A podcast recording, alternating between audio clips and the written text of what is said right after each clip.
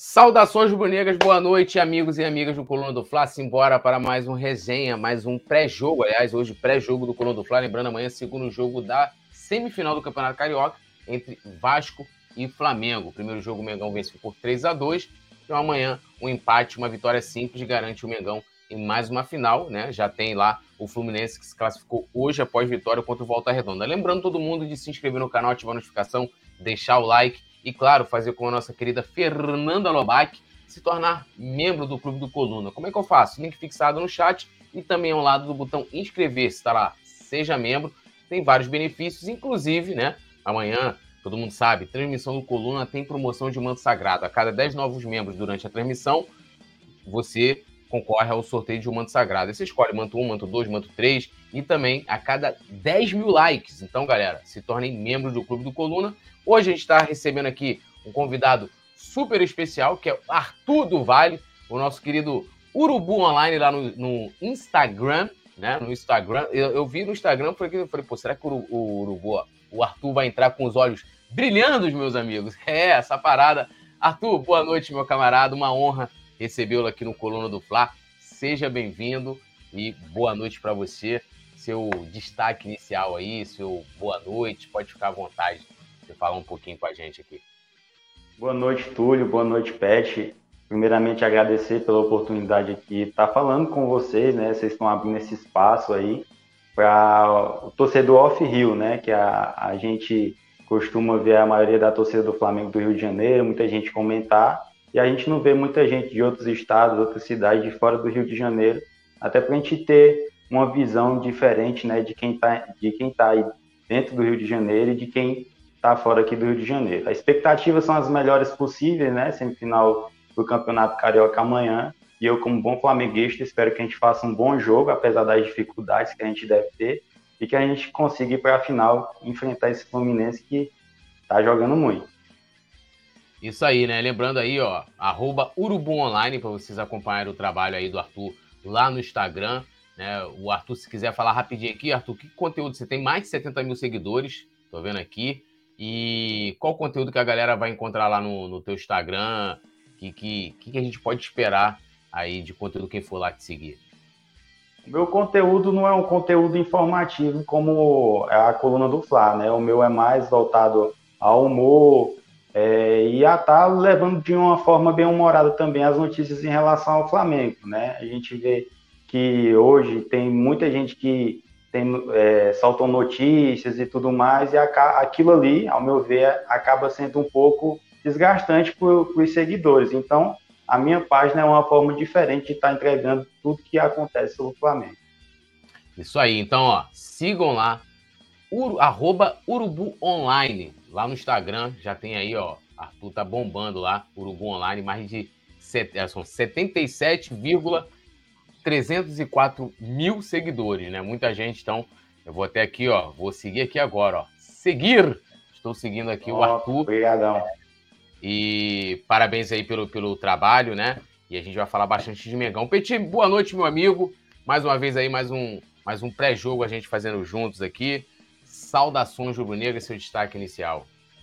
Boa noite, meu amigo Túlio. Boa noite, meu amigo Arthur. Boa noite, a galera da produção. E boa noite, toda a nação rubro-negra aqui presente. Você que chegou agora, não esqueça de se inscrever no nosso canal. Se já é inscrito, torne-se membro. E quem chegou, já chega dando like. Muita coisa pra gente falar. Amanhã tem jogão. Flamengo Vasco, né? E a expectativa é muito boa para que o Flamengo amanhã saia classificado e faça um bom jogo, né? Que é muito importante para o Flamengo que o Flamengo faça também um bom jogo contra o Vasco para a gente começar a sentir firmeza no Vitor Pereira, né, Túlio? Essa parada e né, hoje aqui no comando das carrapetas o nosso querido Leandro Martins. E aí, Leandro? E Leandro, chama a vinheta, é, chama não, coloca a vinheta e depois da vinheta eu vou dar aquele salve aqui na rapaziada e na moçada que tá acompanhando a gente aqui no chat, também interagindo e participando aqui no Coluna do Fla. Vai lá, produção.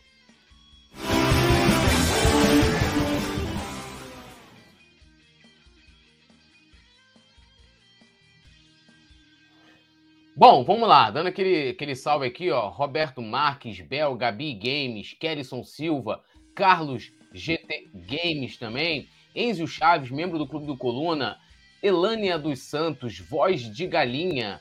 Manu, deixa eu descer aqui, ó, voz de galinha é bom, né? É, Ronaldo Jean Gonçalves, Calazans, Fernando Alobac, Érica Sena, uh, cadê aqui? Alisson Silva. Alisson Silva que falou que tá fazendo um, uma pizza portuguesa pra gente aí. Muito bom, né? Quero ver chegar aqui. Fredson Rodrigues, Débora Vitória, o nosso querido Alexandre Paca, também membro do Clube do Coluna, boa noite, galera. Saudações rubro-negras, o futebol, Cícero Pereira, Júnior Martins, Áustria, Hungria, também aqui. Fredson Rodrigues, Débora Vitória, uh, Jonathan Tavares, sou Flamengo.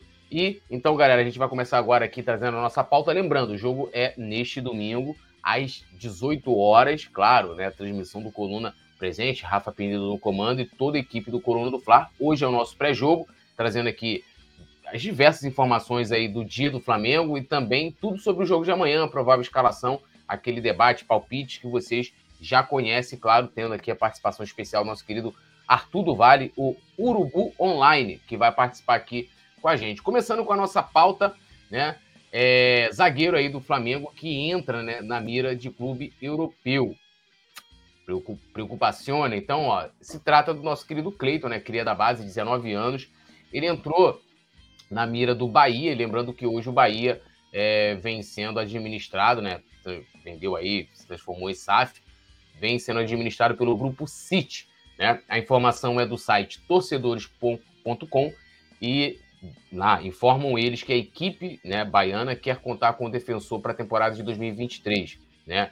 O atleta foi um pedido do técnico Renato Paiva, que busca um zagueiro para atuar durante a Série A do Brasileirão. Não tem, aí é bom deixar né, bem claro que não tem nenhuma proposta oficial, né, as coisas estão ainda no nível de consulta, de sondagem, né, troca de informações, é, não tem nada concreto ainda, onde assim, na mesa do, do Flamengo. É, ainda continuando com a informação, o Cleito só sairia do Flamengo se for em definitivo. Né? O Flamengo aí já definiu o valor, né? fixou um valor por ele, que são 5 milhões de euros, cerca de 28 milhões de reais na cotação atual. Né? Uh, o Bahia recuou ali é, é né, inicialmente, mesmo sendo considerado um preço dentro da realidade ali da, da SAF do Bahia, mas é né, mais um, cria da, da base aí que que vem chamando a atenção. O vínculo dele vai até dezembro de 2025, ou seja, mais de dois anos de, de contrato.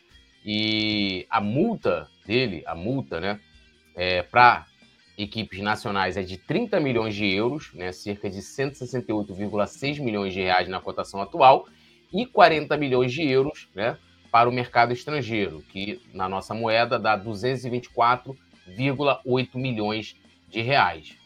Olha, o, o, Arthur, vou começar com você. Um valor aí de 5 milhões de euros, né? Que, como eu li aqui, dá em torno de. Cadê, cadê, cadê? De, de 28 milhões de reais pelo Cleiton, que não tem uma experiência, não foi muito testado né, é, no profissional do Flamengo. Eu acho um valor considerável, mas eu tenho dúvidas se já seria talvez o momento de negociá-lo né, com outro clube, né, porque poderia estar surgindo aí uma, uma joia né, a ser utilizada na, no time de cima. Como é que você avalia aí essa, essa procura do Bahia pelo nosso menino Cleiton? O Cleiton aparentemente é um jogador bem promissor. Todas as vezes que ele foi solicitado, ele entrou muito bem, conseguiu corresponder. Nesse carioca mesmo, ele entrou com a equipe sub considerada, né, a equipe sub-20 para defender a camisa do Flamengo no início do campeonato carioca. Ele se saiu muito bem é aquela coisa, né? Jogador na idade dele é meio que um incógnito, apesar dele ser uma promessa. Ou ele pode continuar jogando bem, estourar e ser um dos melhores jogadores do mundo, um dos melhores zagueiros e ser vendido aí por um valor bem maior, ou ele pode dar muito errado e acabar rodando por vários times aqui do futebol brasileiro, ou quem sabe até mesmo clubes de fora de menor expressão lá na, na Europa. É, a proposta do Bahia é uma proposta considerável, né, visto que o Flamengo tem vários zagueiros no elenco, tem o Rodrigo Caio, Fabrício Bruno, Davi Luiz, Léo Pereira, então o Flamengo nessa, nessa questão de zaga está, de certa forma, ao meu ver, está bem servido. É uma proposta considerável e eu, se fosse gestor, analisaria muito bem. E tem outra questão também, porque o Cleiton ele é da Bahia, né? Então talvez seria o interesse dele também retornar ao Bahia, ficar mais próximo da família. E o Bahia, como a gente sabe, foi comprado pelo Grupo City. Então é uma equipe boa para promessas para se desenvolver e tentar né, melhorar o seu futebol aqui no Brasil. Mas você venderia ele assim? Seu sentimento seria mais de, de vender ou de analisar ali, pensar como é que, que, você faria? Eu venderia. 28 milhões de euros, se tratando aqui de Brasil, é uma proposta. 5 milhões de euros, Aliás, que dá isso, milhões 5 milhões de euros, 28 milhões de reais, reais brasileiros. É uma proposta considerável, se tratando a nível de Brasil, então eu venderia, pelo fato de o Flamengo estar bem servido, até que, porque se esses jogadores do Flamengo, todos os zagueiros estiverem bem, é quase que impossível ele ganhar uma sequência ali e acabar de vez é, se firmando no Flamengo, né? Ele oscila bastante entre o time profissional e o time sub-20, então uma proposta de 28 milhões de reais, para mim, seria irrecusável. E aí, Petit, o, o, o, Arthur colocou uma situação que eu, que eu acho muito relevante, porque hoje a gente conta também com o Rodrigo Caio, né, que, que vem conseguindo jogar 90 minutos né, em sequência, algo que eu acho que talvez desde 2020 o Rodrigo Caio, não, desde 2021, o Rodrigo Caio não consiga fazer. E de fato a gente tem vários hoje zagueiros no elenco, Davi Luiz, Fabrício Bruno, Léo Pereira, o Cleiton está atrás de todos eles é, para ter oportunidade e até mesmo uma sequência, né? Acho que eu sempre defendo a sequência. É, rapidinho aqui, só li o superchat do Alexandre Paca, que está aí na tela. Ele falou: ó, pode ser uma joia, mas tenho medo com esse nome de margarina. É uma incógnita ainda, vende logo. Disse aqui o nosso querido Alexandre Paca, né? Sempre fortalecendo aí o Coluna do Fla e também membro do Clube do Coluna. Você venderia, Petit? Você concorda aí com o com, com que colocou o Arthur, é, de que ele de fato vai ter poucas oportunidades no time de cima? Ah, eu concordo, né? O Flamengo já está até acostumado já com isso. Hoje o Flamengo se preparou bem para hoje tem aí é, os zagueiros aí, todo mundo aí jogando bem. Acho que o, o, o que é um pouco abaixo ainda é o zagueiro Pablo, né? E eu acho que com todos esses zagueiros aí que o Flamengo tem, eu acho muito difícil o Cleito ter uma oportunidade de ter uma sequência dentro do Flamengo, né? Então, como o Flamengo hoje é um clube que acaba vendendo os jogadores da base para que tenha jogadores prontos dentro do elenco para que dê um resultado mais rápido. Acho que a tendência é essa aí, tá? É, o, é vender o Cleito se tiver realmente uma proposta concreta, eu venderia, Túlio. Eu não pensaria duas vezes, não, já que o Flamengo tem aí zagueiros que, que vai ser dificilmente, dificilmente o Cleiton terá chances nesse time profissional do Flamengo. É, há algumas opiniões aqui divergentes na, no chat. Primeiro que Alisson Silva está falando que ele, venderia, ele não venderia o Cleiton agora, mas mandaria o Davi Luiz embora, do Flamengo. Fernando Bento Gonçalves aqui dando salve, o Vladimir também, o Leandro Mendes, o, o, o, o B de KG, Leandro Mendes, é, ali aqui o nosso querido Leandro Mendes, aqui um salve para ele, o Sou Flamengo. É, há uma galera falando assim, ah, pô, é, como tá falando Sou Flamengo, ah, não aprende aí com a história do João Gomes, vende logo, no final já vimos o resultado. Eu acho que essa questão não dá para comparar muito com o João Gomes, porque é, o João Gomes, ele, ele, surge no profissional do Flamengo em 2020, né? Teve a primeira oportunidade ainda com o Domi. É, demorou um pouquinho ainda para ele conseguir conquistar o espaço, porque o Flamengo tinha várias opções naquela ocasião é, para a posição. Tinha o Ilharão, o próprio Thiago Maia. Aí depois, é, ele com o Rogério Senna, se não me engano, acho que foi o técnico talvez que tenha tido, dado menos oportunidades para ele. É, e aí, Thiago Maia teve lesão, ficou um tempo parado e tal. Então, ele contou né, ali com, com essa brecha e conseguiu conquistar o espaço dele. O que eu acho que seria muito mais difícil para o Cleiton, né? Eu tinha até esquecido de citar o Pablo também, né? Por mais que o Pablo não esteja ainda, vamos dizer assim, no nível, né, que chegou o Léo Pereira, é, o próprio Davi Luiz, isso pegando o recorte de 2020, não desse ano, é, eu acho difícil que ele consiga é, ultrapassar esses jogadores já experimentados ali e ganhar uma oportunidade, até porque o momento, né, olhando agora, o momento é complicado, né, do Flamengo, venceu o último jogo, mas precisa de uma sequência ainda de vitórias, E você pegar, jogar um moleque ali, atuando com três zagueiros, e colocar ele no meio do fogo, eu acho muito complicado. Eu acho que tem que ter, nesse caso, né, é, muita tranquilidade para poder fazer aquela famosa transição que a gente sempre fala, com calma, né? A gente sabe que a garotada da base muitas vezes vai oscilar, né, vai errar, vai tomar decisões equivocadas. É, tudo isso faz parte, na minha opinião, desse processo né, de maturação ali de uma joia da base para o profissional. E eu não sei se é, haveria tempo para que o Cleiton é, tivesse aí esse, essa, essa, caminhada, né?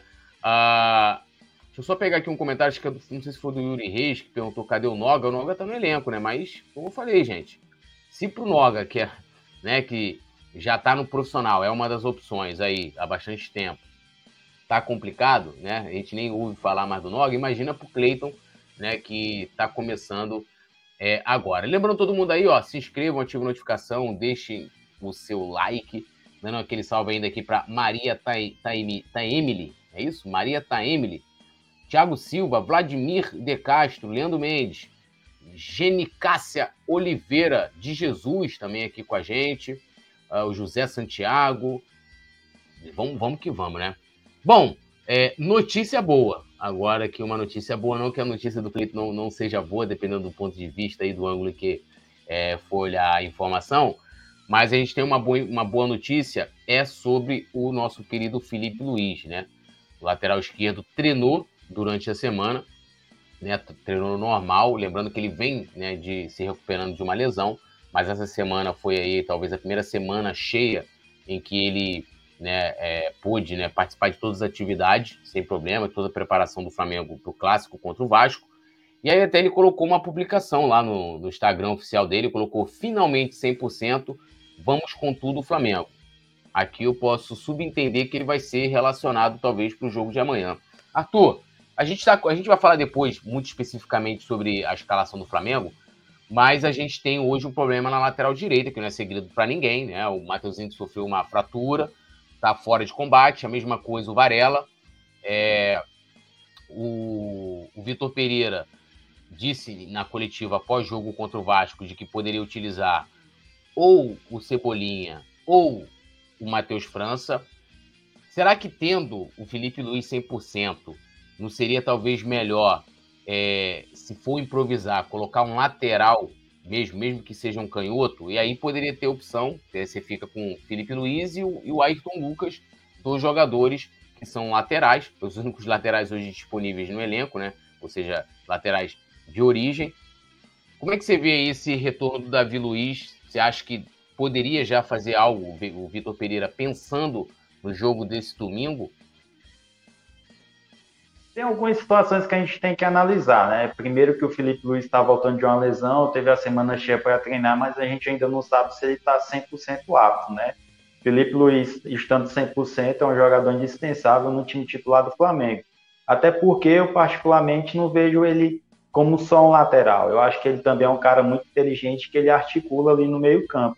E acho que a situação que você colocou de improvisar um lateral esquerdo na lateral direita, que nesse caso acho que você estaria pensando no Ayrton Lucas, acho que é uma opção, sim, que a gente poderia analisar. Mas visto as escalações do Vitor Pereira e como ele formata a equipe para jogar contra diferentes adversários, acho quase que impossível que ele vá fazer isso, né? Visto que a gente já viu que contra o Fluminense foi uma escalação, contra o Vasco foi outro, e acho que ele vai repetir o sistema com três zagueiros.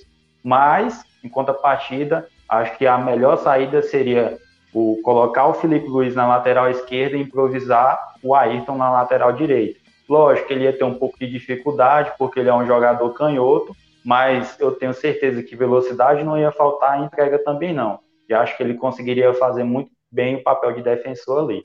Agora, a única questão seria o Felipe Luiz, né? Se ele aguentaria jogar os 90 minutos. Eu tenho quase certeza que não, mas ali no fim do jogo dava para colocar o Ayrton na esquerda e improvisar ali alguém na direita até acabar a partida.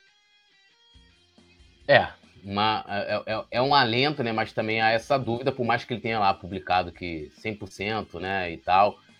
E aí, Petit? Felipe Luiz de volta, a gente precisando de lateral. De repente amanhã a gente, é, o Arthur colocou muito bem, né? As escolhas que, que o Vitor Pereira é, vem, vem fazendo, né? A gente até não sabe, né? A gente vai até falar daqui a pouco aqui que essa semana ele tentou esconder bastante aí é, a escalação do time do Flamengo. Mas será que. É, como é que você vê?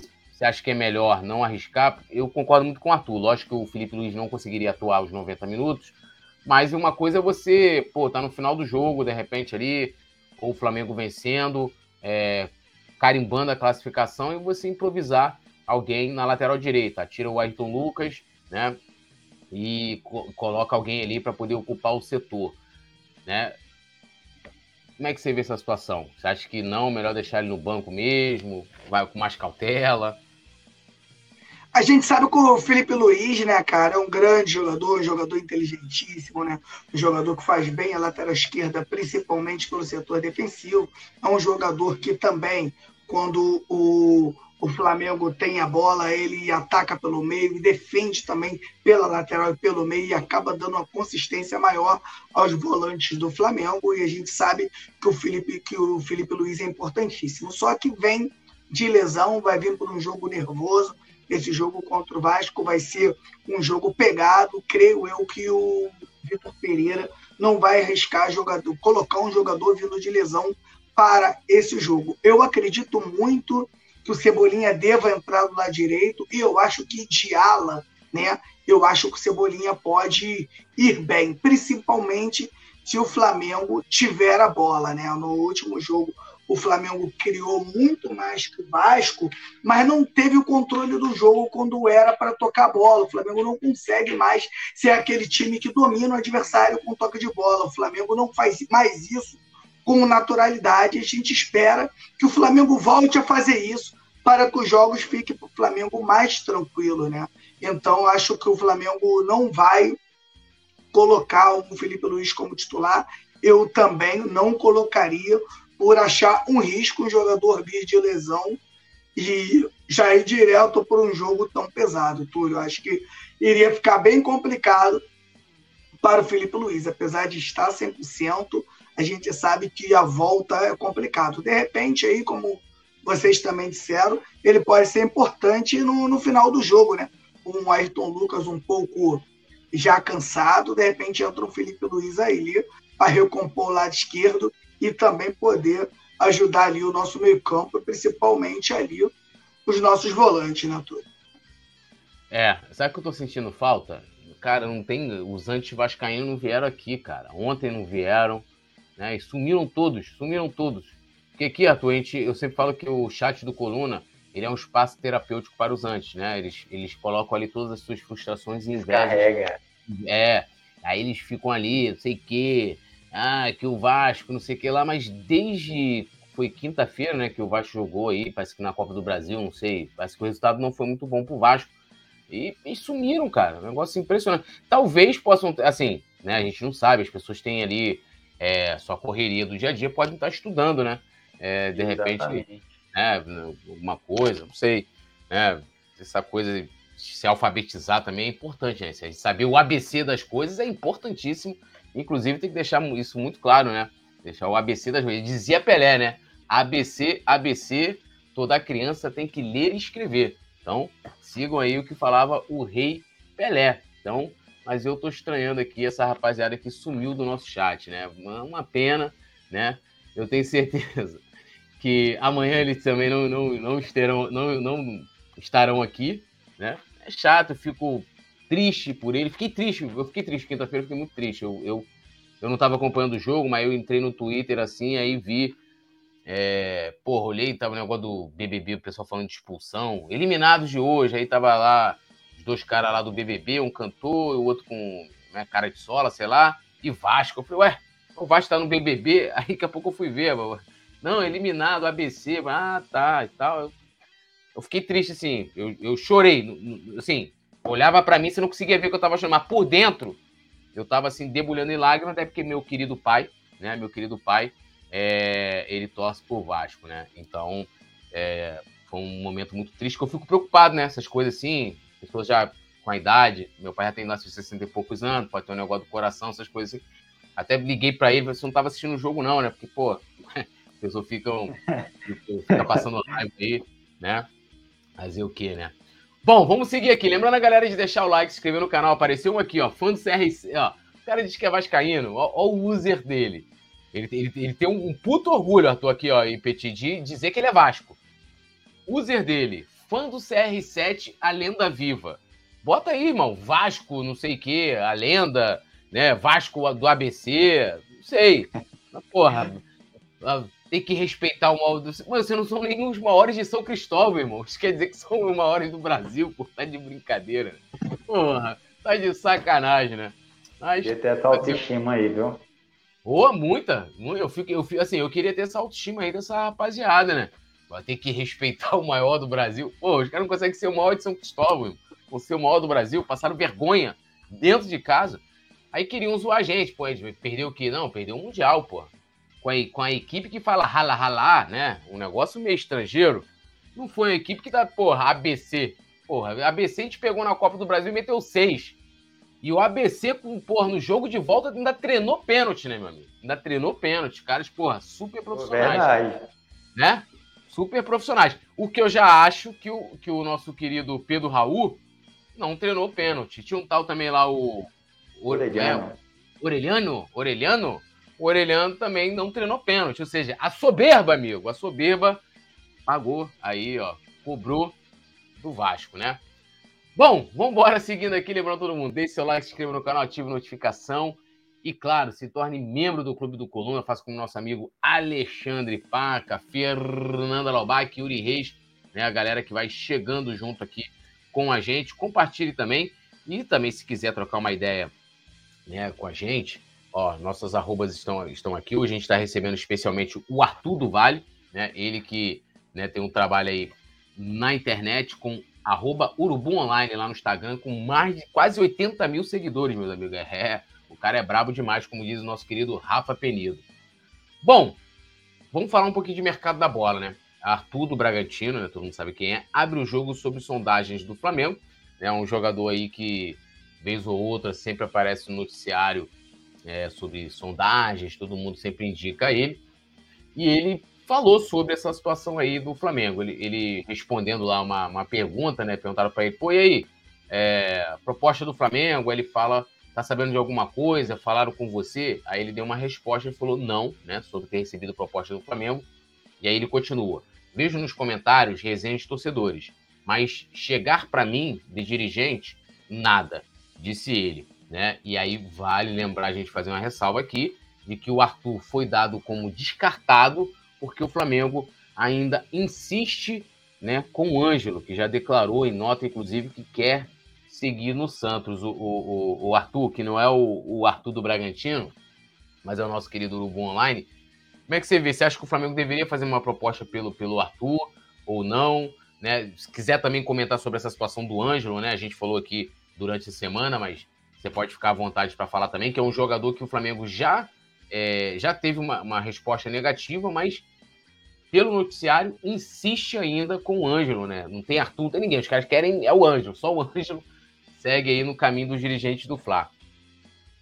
Assim, Túlio, eu acho que a gente tem outras posições mais carentes e que a gente precisaria se reforçar.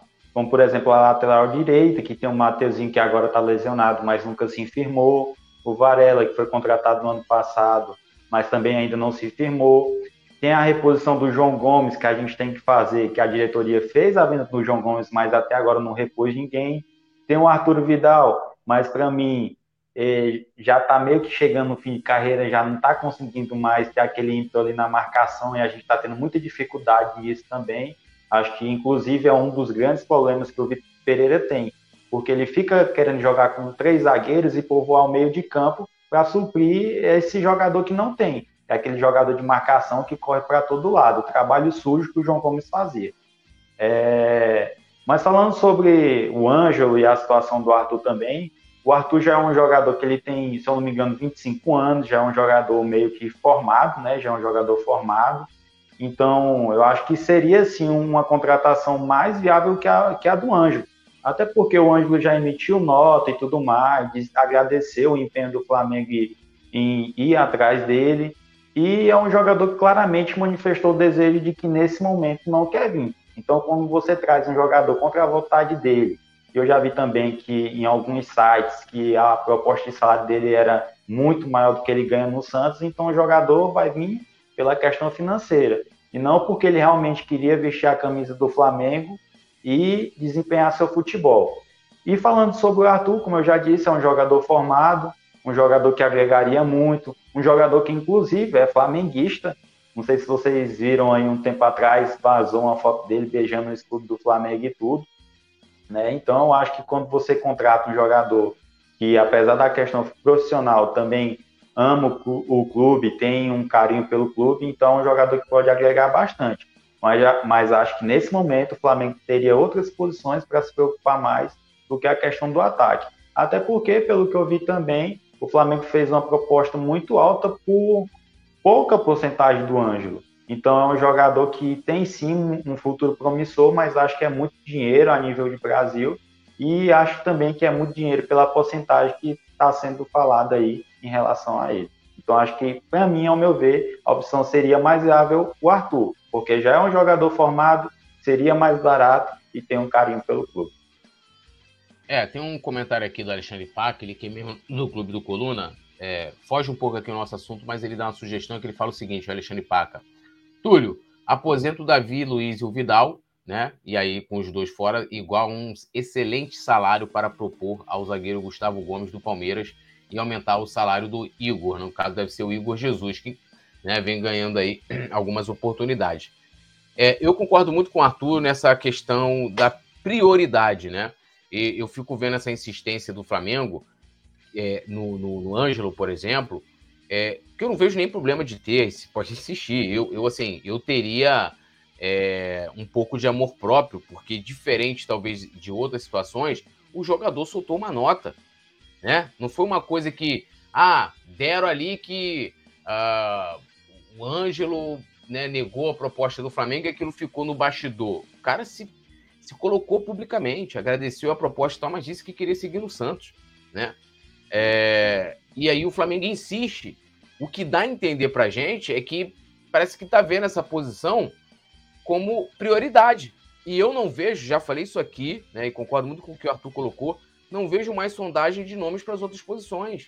Qual lateral direito que outro dia a gente estava aqui, ah, o Flamengo estuda depois da, da, da, da, da lesão do Mateuzinho. Ah, o Flamengo agora vê como prioridade lateral. Eu não vejo nenhum nome de lateral direito no noticiário do Flamengo que estejam sendo sondados ou considerados. Eu não vejo nenhum nome né, independente da característica, de um volante para repor a saída do, do, do, João Gomes. Não necessariamente tem que ser um volante marcador, mas eu não vejo nenhum nome. Aliás, para não dizer que não tem nenhum nome, tem o do, do Matheus Uribe, Uribe, 32 anos, 10 anos mais velho do que, do que o João Gomes, né? Assim, repetindo o que eu falei no programa passado, não conheço o jogador porque eu não acompanho o futebol do Porto, né? Nunca tinha ouvido falar do jogador, é uma grande novidade para mim, mas é, a gente fala tanto em rejuvenescer o elenco, inclusive, quando a gente estava falando do Davi Luiz, muitas pessoas se manifestando dessa forma aqui no, no, no chat. Ah, pô, Felipe Luiz, também tem que pensar em rejuvenescer o elenco e tal. E aí, a sondagem que a gente tem para o lugar do João Gomes é um jogador 10 anos mais velho que ele e muito mais caro. E muito mais caro. Então, na minha opinião, esse planejamento do Flamengo sofre alguns problemas. Sofre alguns problemas a começar pela prioridade. A não ser que, pô, os caras estão lá com planejamento em voga e ninguém sabe. Tipo, daqui a pouco vai pintar aí um lateral direito, né? Como foi, por exemplo, Pablo Mari. Ninguém conhecia Pablo Mari. Surgiu, segunda divisão do futebol espanhol, e surpreendeu é, a todos, né? Acredito eu, né? Que tenha surpreendido a todos. Um, um zagueiro que parece que chegou já jogava no Flamengo há, há 10 anos. Não faz muito sentido, né, Petit? É, assim, não quero descartar o Arthur nem o Ângelo, não estou dizendo que não seja importante reforçar outras posições, inclusive a gente sempre fala aqui de um reserva para o Arrascaeta, também tem um pedido do próprio Vitor Pereira sobre um atacante que jogue pelos lados e tal, mas a gente pouco ouve falar do, das outras posições e há, é, nessa notícia do Arthur ainda, a insistência né, do Flamengo no Ângelo. Mas, assim, me preocupa né? É essa pouca, vamos dizer, agressividade em trazer reforços, né?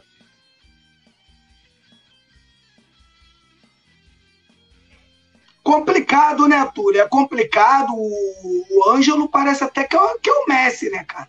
Parece que é o cara aí que vai vir e vai resolver os problemas do Flamengo. Né? O Flamengo insiste com essa contratação, depois de nota, depois do staff entender que o, que o Flamengo não é o melhor para o jogador, e o Flamengo com esses problemas de lateral direito, esse problema de, de, de, de volante também, um jogador de lado que a gente não tem, e há quatro anos a gente não tem um reserva para o Arrascaeta e para Everton Ribeiro. Uma coisa que a gente já fala aqui, ó, ó, há muito tempo. Então, o Flamengo com uma busca um jogador que, na minha opinião, não é prioridade para o elenco, que é, que é o Ângelo.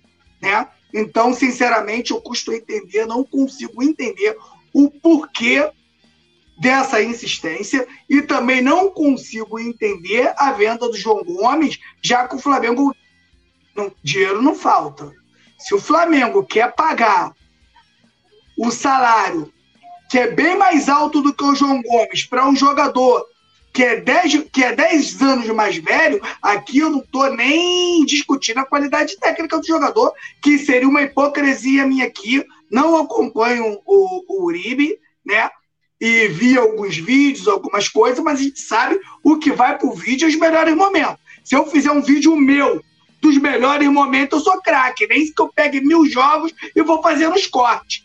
Né? Então, pelo amor de Deus, né? Então não vamos. É, a gente não pode. Só acredito quando chega aqui, veste a camisa e joga. Porque, Túlio, a gente já conhece, né, Túlio? Falou outro idioma, ah, papai, a nação abre as pernas. A nação gosta muito de jogador estrangeiro e gosta de contratação também, né? É um tesão para contratação. Falou em contratação, meu parceiro. Pode, pode, Mano, é igual o título. Pode aí, ó, pode divulgar. Tem gente aí, cara, tem gente aí que tem um, um, milhares de seguidores só com negócio de contratação. O cara joga ali e vai embora, sendo verdade, sendo mentira, especulação. A galera gosta, a galera vem realmente nesse assunto. Agora, o que o Flamengo tem que priorizar de zaga, a gente está legal. O Flamengo precisa de mais um lateral direito. Parece que por mais que ainda é, seja pouco tempo para fazer uma avaliação mais precisa, entende-se que o Varela não é aquele lateral que encaixa no elenco do Flamengo. Davi, o Felipe Luiz, né, já está no finalzinho, já está gastando aqueles últimos lives, né? Já está acabando, já está diminuindo o número de jogos e tal. Então o Flamengo precisa rever um volante, um jogador de lado e um reserva para o Arrascaeta. Lembrando, um dia desses, foi ontem, tu não estava na live, não. Que eu disse assim: poxa, o Flamengo tinha um volante e vendeu. Flamengo tinha um jogador de lado também, que era o Michael, que por sinal joga pelos dois lados, também vendeu. Aí alguém falou assim: poxa, Petit, então não vende ninguém? Não é isso, rapaziada. O, o, o, o que atrapalha é você vender quem não tem reposição. Jogador que tem reposição, beleza, vai lá, negocia, não vai fazer, não vai trazer problemas ao elenco, ao elenco, show de bola. Agora, você vender jogador que você vai ter que buscar de novo mais caro ainda, ah, não acho inteligente não, Túlio. É, é, assim, vamos aguardar. Eu acho que o Flamengo precisa de reforços para ontem. Pode falar pegando até o gancho do que o Pet falou, até a venda do João Gomes eu acho que foi no, em um momento errado. Por quê? O Flamengo estava no início de temporada, tinha Supercopa, Mundial de Clubes e a Recopa Sul-Americana para disputar. Então tu, vem, tu vendeu um pilar do time, não trouxe reposição e tu ainda vendeu no momento errado. Por quê? Porque, assim, o, a seleção brasileira teve agora a convocação e o João Gomes estava. Eu tenho certeza que se o João Gomes continuasse jogando da forma que está, continuar sendo convocado para a seleção brasileira, teria saído muito mais caro do que ele saiu. E o Flamengo ainda teria tempo no meio do ano para buscar essa reposição para a saída dele. É, é, assim, eu não sei, me, me parece, sabe o que está me parecendo, assim, é, que a, a, programação era vencer alguma coisa no início, nesse primeiro semestre, né? E, e não pensar tanto em, assim, em, desesperadamente em contratar. mesmo eles vendendo o João Gomes, não renovando com o Rodinei, e, e talvez fazer um investimento, ser mais agressivo no mercado no segundo semestre. Porque me parece né, que os dirigentes estão numa passividade que o time está maravilhoso do Flamengo, a gente. Eu não consigo ver isso, né? Como se.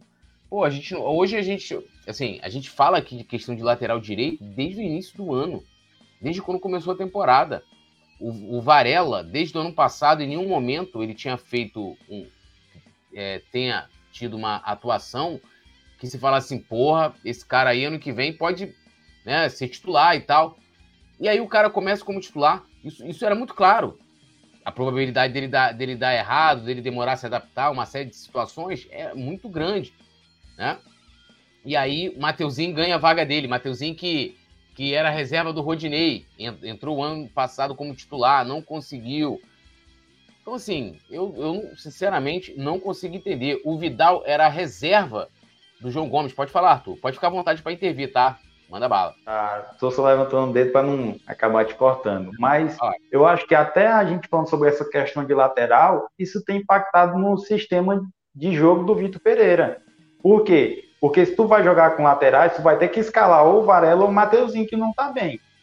Entendeu? Aí, ou, ou, seja, tu vai jogar com Ayrton Lucas, com dois zagueiros e, e, um, e dois laterais que tu não tem confiança, ou tu vai achar uma forma de jogar com três zagueiros, tentar dar uma consistência, ainda mais com a saída do João Gomes, e jogar o Ayrton Lucas um pouco para frente. Porque se tu for jogar sem três zagueiros, tu vai ter que botar um, um, dos laterais. Ou tu vai improvisar um jogador que nem é da posição e ainda desvalorizar os laterais que tu tem dentro do elenco. Então, acho que até essa questão da lateral direita acaba um pouco impactando na lateral esquerda. Porque se o Ayrton Lucas jogar na lateral como um lateral esquerdo de ofício, ele vai ter que escalar alguém. E, esse, e esses dois não estão bem, entendeu? É, eu concordo. E, e aí, assim, a impressão que eu tenho é isso, que há uma passividade muito grande com ela, por parte da direção, que em termos de contratações, né, acho que nada se compara, né, na gestão do Landim aos acertos de 2019, mas sempre o Flamengo foi muito agressivo, tirando, cara, talvez a exceção tenha sido 2021, porque o Flamengo fecha 2020 no vermelho por conta né, do dinheiro que não conseguiu arrecadar, de sem poder contar com o público, dinheiro de bilheteria.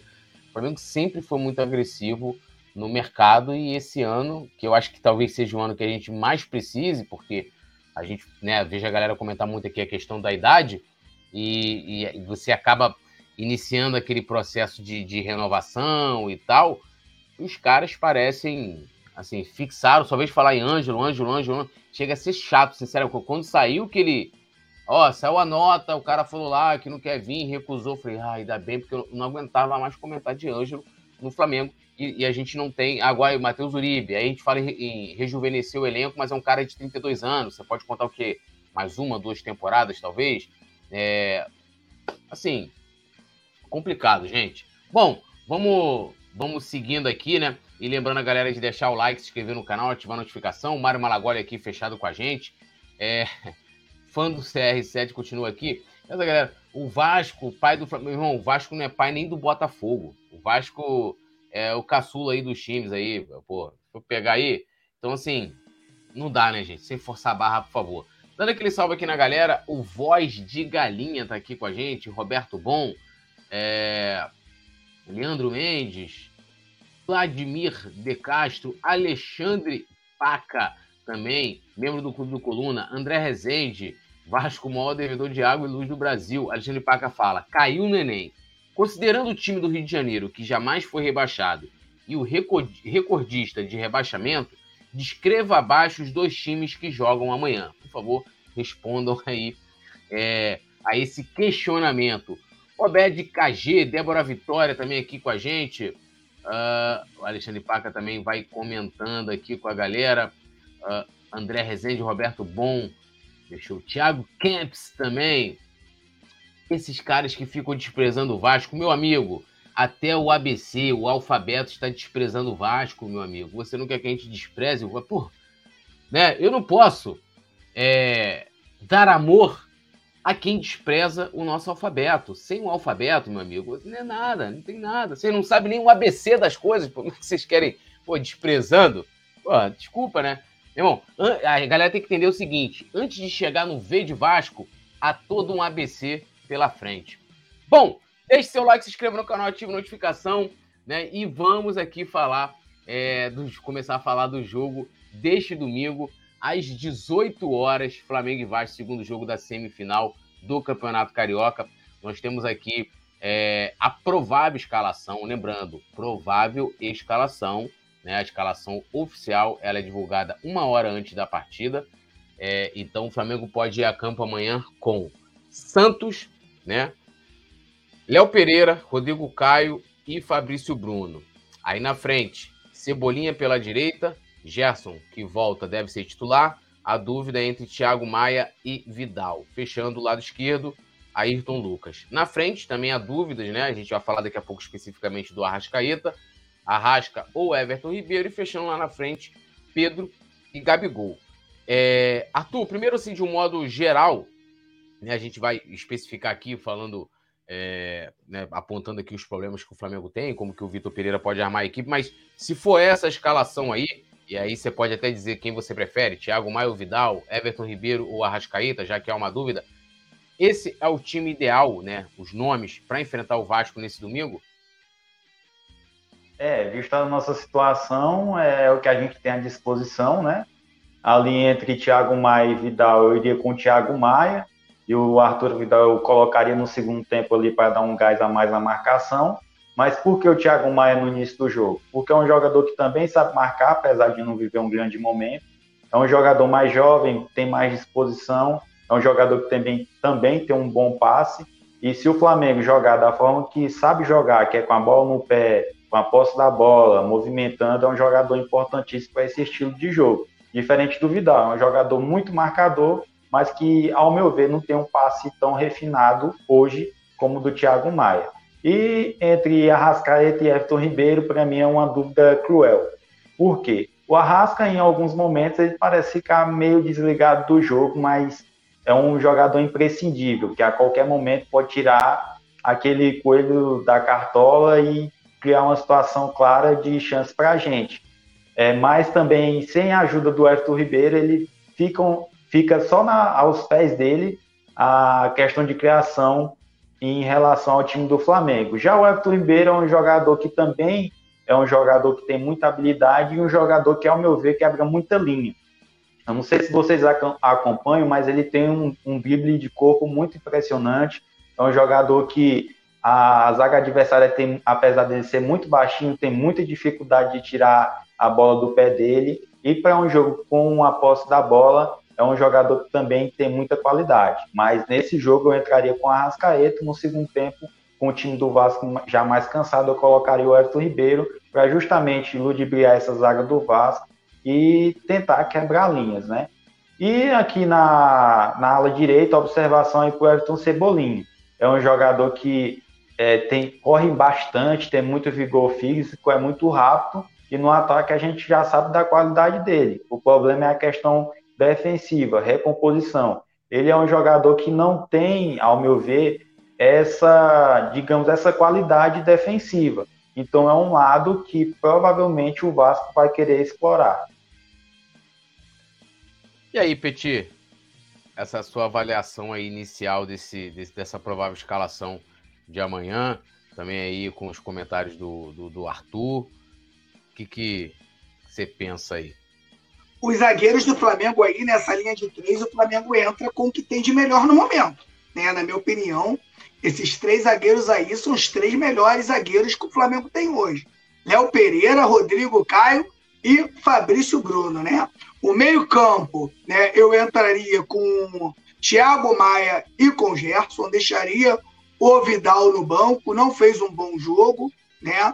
Ayrton Lucas e Cebolinha também concordo. E lá na frente, eu achei que o Arrascaeta voltou a jogar bola, fez um grande jogo contra o Vasco, então daria sequência para o Everton Ribeiro. E Pedro e Gabigol não se fala, né? Principalmente o Pedro, né? Que vem aí marcando os gols. O Flamengo tem tudo para fazer um grande jogo amanhã. Mesmo com cebolinha de lateral, se o Flamengo conseguir né, ter, um, ter, ter a posse de bola, ter um pouco de posse de bola maior que a do Vasco, eu vejo esse time do Flamengo extremamente perigoso, tá? Esse time aí é um bom time do Flamengo. Tenho até curiosidade para ver o Everton Ribeiro trabalhando com Cebolinha de lateral direito, Cebolinha fazendo o por fora, é, o Everton Ribeiro de vez em quando fazendo por dentro, e às vezes essa troca que a gente estava tão acostumado a ver e a gente parou de ver. Eu acho que o Cebolinha, mesmo tendo características, não tendo tantas características defensivas, eu acho que ele vai levar muito perigo para o Vasco pela ala direita, porque é um jogador muito veloz. É, inclusive no, no jogo passado, né, quando, quando saiu a, a escalação, né, antes, foi divulgada antes a escalação pelo Vene, Vene Casagrande, muita gente, os torcedores vascaínos estavam comemorando de não ter o Cebolinha iniciando a, a partida. A minha única preocupação ali, eu também, é, eu iria de Thiago Maia, né, acho que o Vidal, por mais que, assim, é, eu sempre gosto de ressaltar isso, não falta vontade, não falta raça, né? Mas só isso não é suficiente. Só isso não é suficiente. O Flamengo apresentou no jogo passado contra o Vasco a falta de compactação que talvez tenha existido no jogo contra o Fluminense, que a gente perdeu, e até contra o próprio Vasco, que a gente perdeu no dia 5 de março. Agora, no jogo passado, o Vidal deu muitos espaços, saída de bola do Flamengo péssima, né? Fabrício Bruno, o próprio Vidal errou várias ali, assim, coisas inacreditáveis eu iria com o Thiago Maia, né? Como lembrou o Arthur, não vive uma, uma grande fase, mas eu acho que ele, ele pode suprir a necessidade do Flamengo de um bom marcador, né? Para estar tá ali protegendo é, não só né, os, os zagueiros, mas também ajudando ali tanto o Ayrton Lucas e caso confirme ali o Cebolinha pelo, pelo lado direito.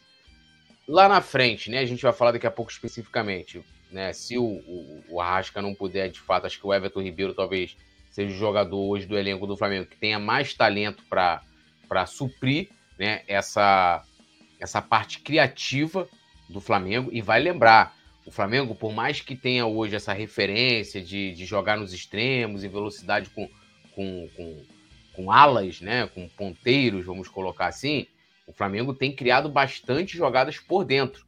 Né, por dentro. Então, eu acho que se a gente não puder contar com a Rascaeta e o, o, o Vitor Pereira optar por uma outra por uma outra opção ali, eu não sei como é que isso poderia afetar a parte criativa da equipe, né? Aí teria talvez de Gabigol desordenadamente toda hora voltando. Eu gosto do Gabigol próximo da área, não precisa necessariamente ser um homem de referência, a gente tem o Pedro que faz isso muito bem, né? Consegue prender os zagueiros, participa da marcação, né? É aquilo que eu falo também. Não falta vontade, não falta raça, o cara marca lá em cima, corre e tal.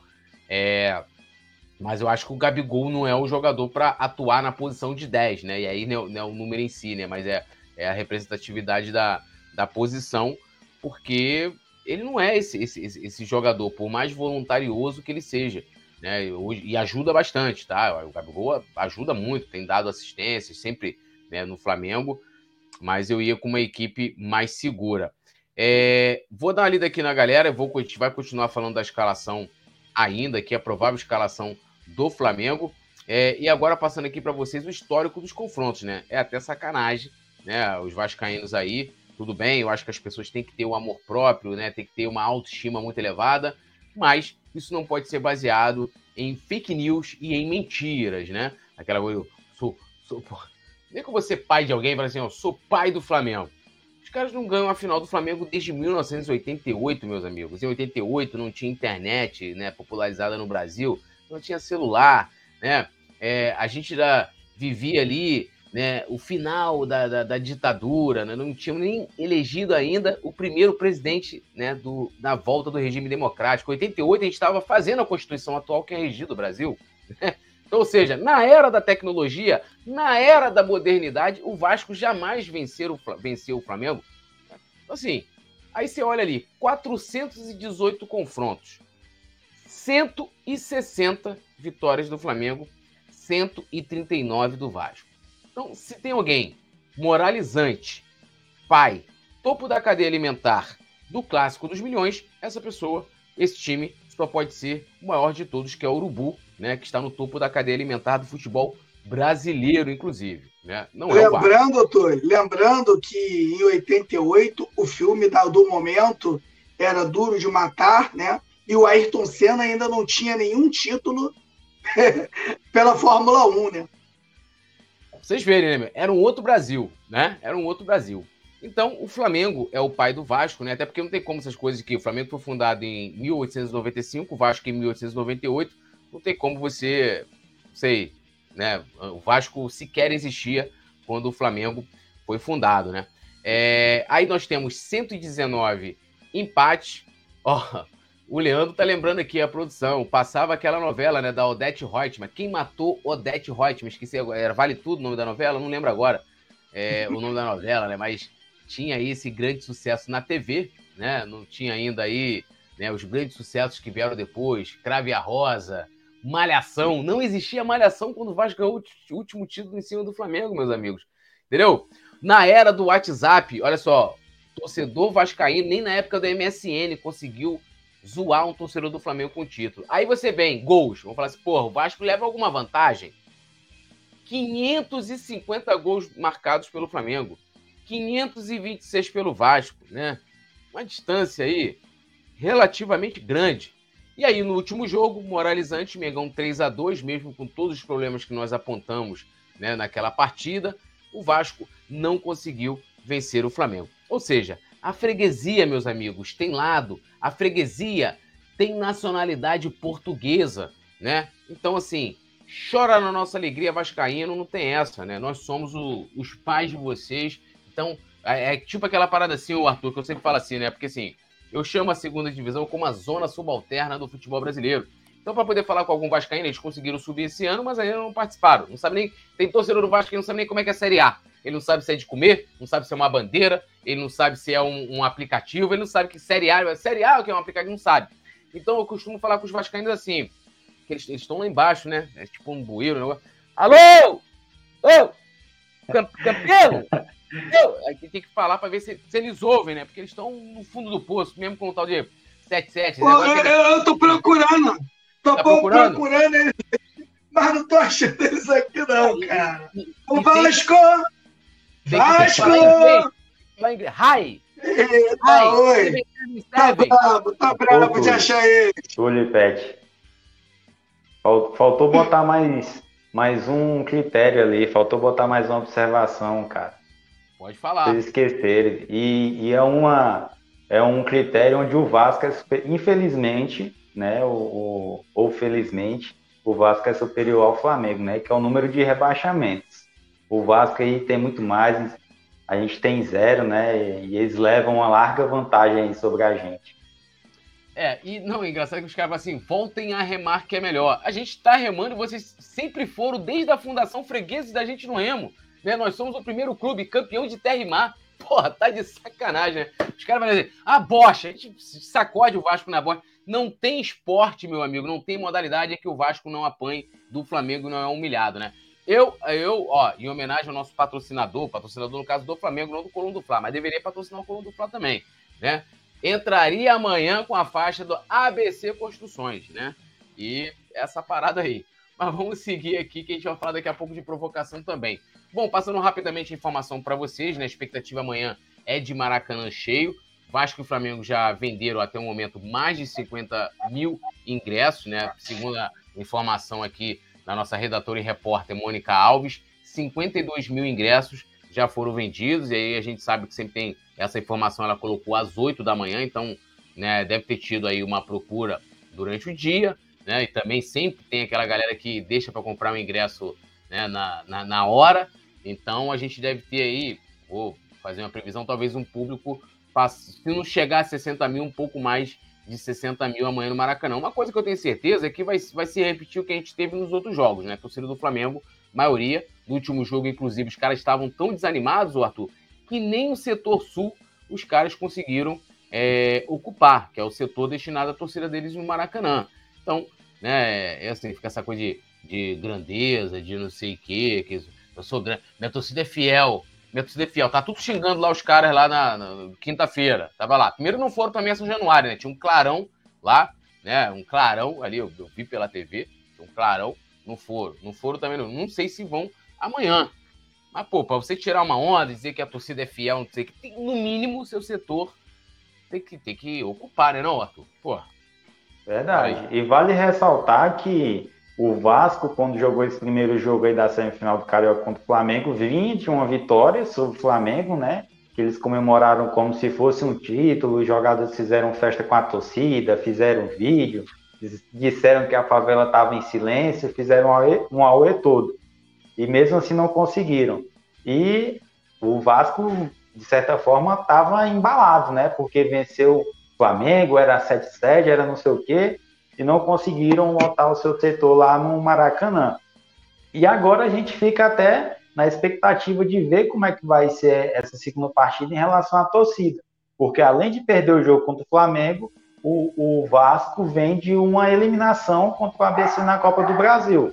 Ou seja, a moral do, do Vasco está lá embaixo. Acho que também os torcedores estão bem é, tristes agora mas você sabe, né? Contra o Flamengo, os torcedores, tanto os jogadores querem aparecer, é o jogo da vida. Então eu tenho certeza que de qualquer forma, como é o Flamengo que está ali, o torcedor do Vasco vai querer ir lá no estádio, mesmo com essa situação difícil que eles, que eles estão passando, e querer apoiar o clube deles. E ainda falando sobre questão de zoação, eu sinceramente, vocês que moram aí no Rio de Janeiro devem ter uma noção em relação a isso. A, vocês devem ter a, colegas vascaínos, né? Mas eu sinceramente não sei como um torcedor do Vasco quer ter argumento em relação ao Flamengo. Beleza, falou, ah, perdeu Supercopa, perdeu Recopa, perdeu Mundial de Clubes, mas o Flamengo é o atual campeão da Libertadores, atual campeão da Copa do Brasil. Pode pegar qualquer campeonato, a gente vai ter mais que o Vasco. Pode, quer comparar a torcida? A gente tem mais. Quer comparar a bilheteria, torcida dentro do estádio? A gente lota todo jogo, apesar da fase ruim. E eu não entendo como torcedor do Vasco ainda quer ter argumento em relação ao Flamengo. É, o Mário Malaguai, tudo não leu nada aqui que eu não li, gente. O Mário Malaguai falou: depois de ver ABC e Vasco, não, para, não paro de acreditar que Flamengo passa trabalho contra eles. Não entendi, Mário. É, coloca aí de novo Acho aí. Que, que ele eu... quis dizer que depois que viu o jogo do Vasco ABC, é, não sabe como é que o Flamengo ainda. Como é que a gente ainda fica com o pé atrás em relação a perder para o Vasco. Acho que ele Sim. quis dizer que não tem como o Flamengo perder. Do jeito que o Vasco é. jogou contra o ABC, não tem como a gente perder. É, porque, assim, a questão toda não é nem perder pro Vasco, porque, como você colocou muito bem, a motivação do torcedor do Vasco para ir ao Maracanã não é o time deles. É porque é contra o Flamengo. Tipo assim, ó, meu irmão, a gente, é, a gente vai pegar o Flamengo Galáctico, Galáctico, Flamengo rico, poderoso, atual campeão da Libertadores e da Copa do Brasil. Porra, o Flamengo que, porra, vem doutrinando o futebol, o futebol brasileiro e sul-americano. Aí o cara se motiva para ir, quer ver Gabigol de perto, Arrascaeta e tal. Não por causa do time deles, né? Até porque não tem nada para comemorar. Ganharam o jogo, pô, legal, ganhou o jogo, não tira o mérito do, do, Vasco, é um clássico, tem que você vê que os caras comemoraram, parecia um título. Eu, eu, eu fiquei assim, impressionado, tava no Maracanã. Eu falei, caramba, mano. Os caras ganharam. Pô, sempre tem a comemoração ali no final. O cara vai ali, salva a torcida, joga uma camisa. Eu, eu achei que o Vasco tinha ganho uma, ganho uma final em cima do Flamengo. E assim, não é final de carioca, final de mundial, irmão. Negócio assim. Só, só, faltou desenterrar o Eurico Miranda.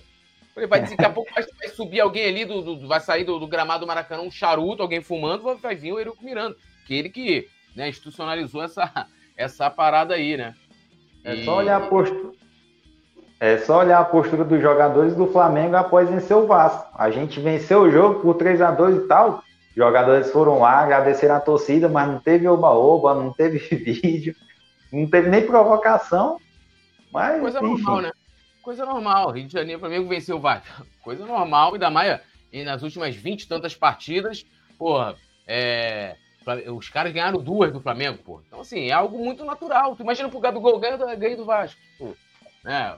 Negócio para ele super normal. O Alexandre Paca aqui mandou um superchat e falou: ó, liste no chat os seus títulos dos últimos cinco anos. É, eu acho que pode ser uma boa, né, um, um bom, né, um bom critério de avaliação para comparar com o Flamengo. O Thiago Camps, Camps, sei lá, tem MPS aqui, eu não Olha só, né? Engraçado, os caras perderam lá em São Paulo, os caras não conseguiram chegar nas fases finais do Paulista, né? Foram eliminados, se não me engano, pelo Ituano. É, sou corintiano, mas tenho que admitir, é muito triste a situação do Flamengo, espero que piore. Meu amigo, se, se, se, a situação do Flamengo tá ruim, atual campeão da Libertadores da Copa do Brasil, em cima de vocês, né? Em cima de vocês, você imagina a situação, a situação do Corinthians. Eliminado do Campeonato Paulista. Né, rapaz? Eliminado ali. Acabou a, a, fase lá de pontos corridos, foi disputar, foi Ituano. Tomou uma. E o Ituano, quais, quais são as cores do Ituano, meus amigos? Vermelho e preto. Ele, ele, eles não podem, eles não podem ver rubro-negro que eles arregam, Túlio. Eles é. não podem ver rubro-negro que arrega tudinho. Já fica logo assim, pô, meu! Ô, mano! Mano! Entendeu? Assim, a, minha, a minha maior preocupação é o Flamengo. Flamengo perde para ele mesmo. A parada é essa. Bom, deixa eu seguir aqui, senão daqui a pouco a produção me mata também. E a pior coisa que a gente fez foi trazer esse cara de vocês daí, cara. É, Era se tivesse do jeito que tava, a gente tava ganhando tudo aqui. E ficam chorando, ainda, hein? Ainda ficaram chorando. É igual aquele cara que namora com piranha, piranha sai de casa e ele quer que ela fique, ele quer, quer buscar ela de volta. Pelo amor de Deus essa parada, ó. Então vamos lá, vamos à situação do Arrascaeta. O Arrascaeta sentiu dores no pubis, né? É, é, dúvida, né, pro, pro clássico, acabou virando dúvida, por isso que na nossa provável escalação tem lá Everton Ribeiro, que seria o jogador mais indicado para sua substituição. Porém, né, porém, o Arrascaeta soltou uma publicação lá no, no Instagram dele, aquelas chamadinhas que geralmente jogadores colocam, né, é, em dia de jogo. Ele adiantou meio que para hoje. Eu não sei se foi para tipo assim, olha, gente, beleza, senti dores e tal, mas não sou dúvida para o jogo de amanhã. Me pareceu meio que isso, porque geralmente os caras colocam no dia do jogo, né? O próprio clube, o Coluna também publica, né? Depois da meia-noite, hoje tem Flamengo e tal.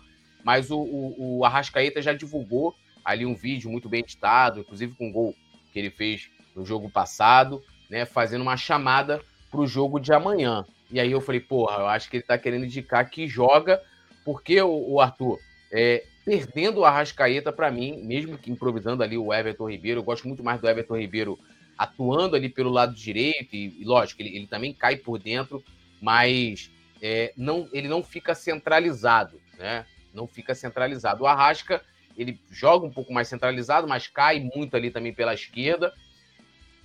Perder o Arrascaeta, para mim, é perder, sei lá, 60% do nível de criatividade. Acho que seria, assim, para mim, é, uma vantagem para o Vasco se a gente não conseguir ter o Arrascaeta amanhã iniciando o jogo, hein?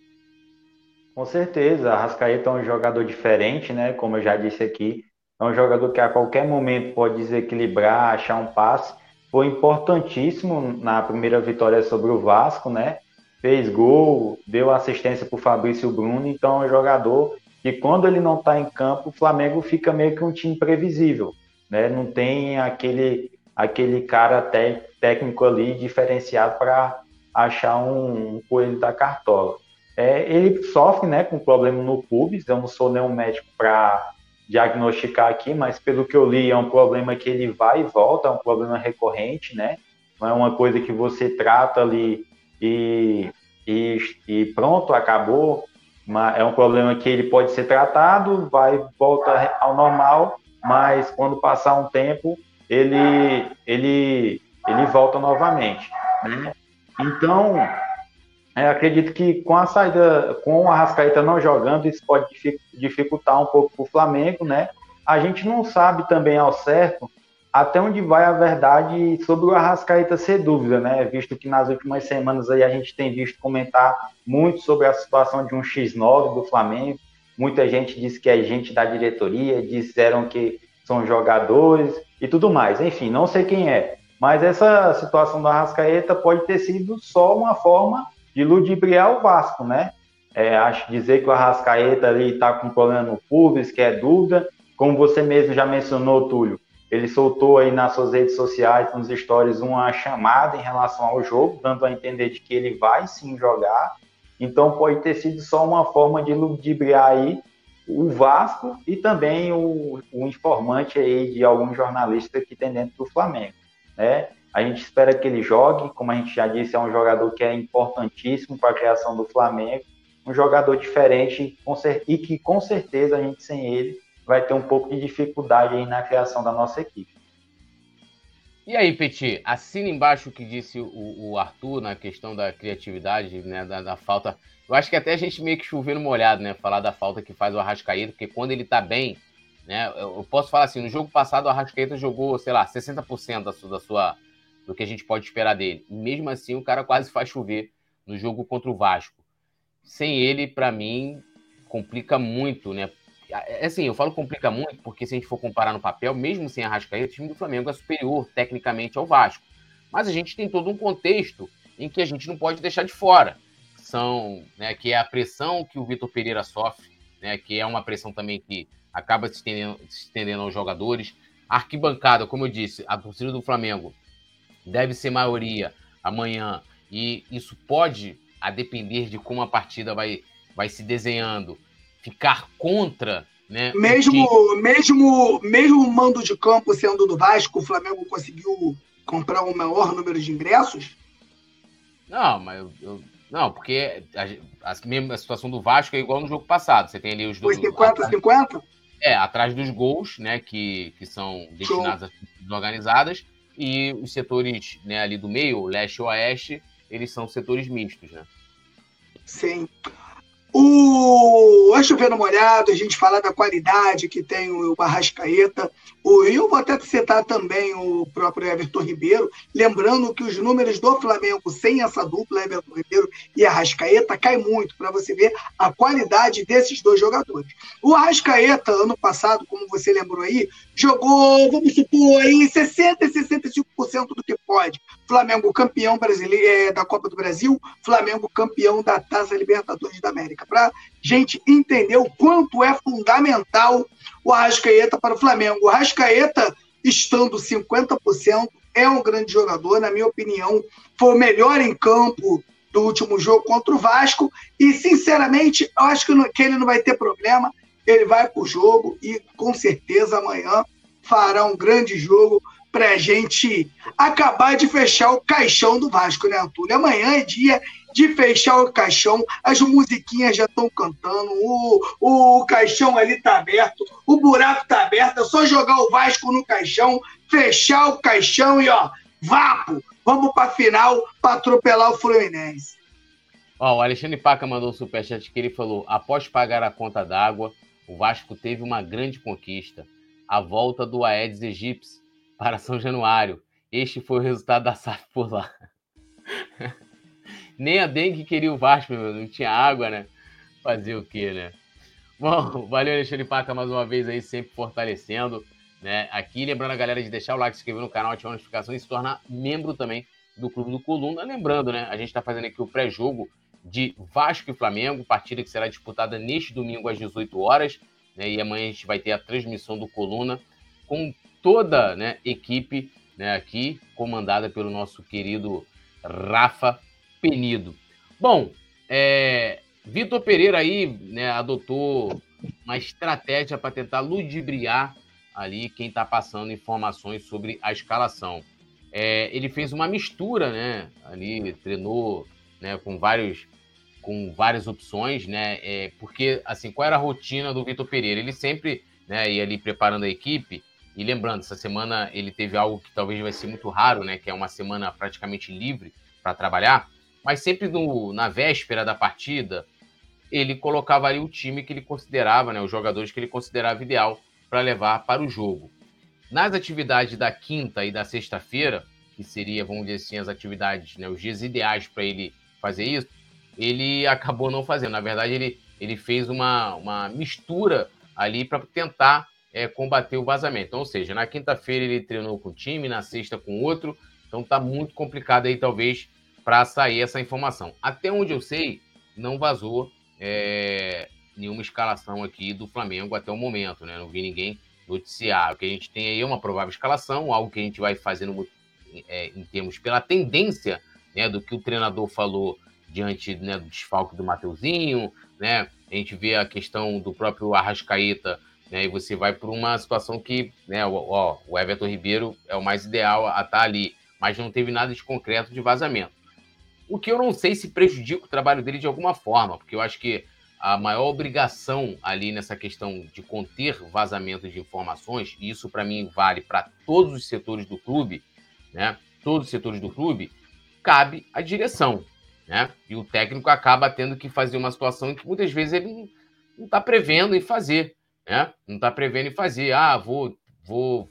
Assim, o bom é que se ele de, de, dependendo da equipe que ele for mandar a campo, aquela equipe treinou de qualquer forma junto, para não acontecer se foi contra o Fluminense, que ele levou uma equipe que não tinha ainda é, treinado né, naquela, naquele conjunto.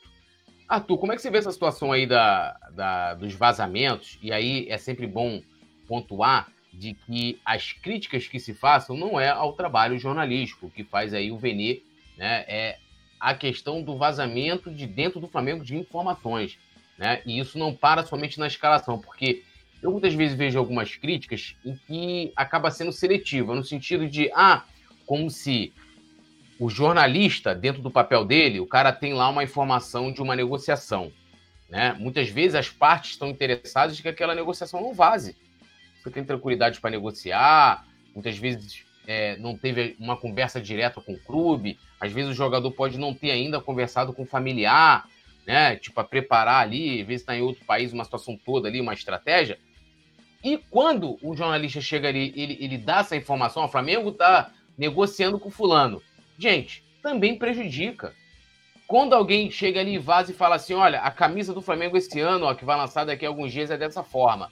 Também prejudica, mas o papel do jornalista é dar informação. É, é, é um papel social, né? um papel, uma, uma, uma, vamos dizer assim, uma, é, um compromisso público que ele tem, né, que é dar à luz as coisas que as pessoas não querem, né, querem deixar lá no, nos porões. E isso inclui a questão da escalação. Então, mas assim, é, o Flamengo tem que ver como é que essa situação está saindo aí toda semana, semana após semana. Isso não é uma novidade, não é algo que está acontecendo agora, é algo que já vem de muito tempo e que o, o Vitor Pereira usou de uma estratégia, o Arthur, para ver se consegue ludibriar aí o, a pessoa que está vazando a informação para os jornalistas.